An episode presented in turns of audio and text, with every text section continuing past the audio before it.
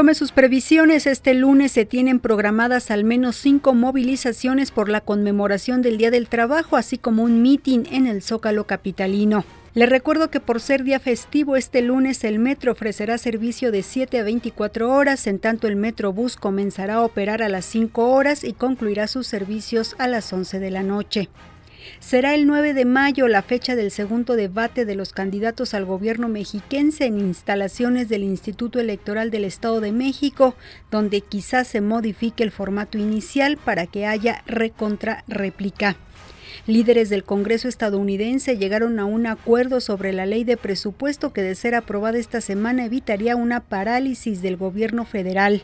El acuerdo permite mantener las operaciones federales funcionando hasta el 30 de septiembre, el final del calendario fiscal. Hasta aquí la información. Le saluda Claudia Franquis Muñoz.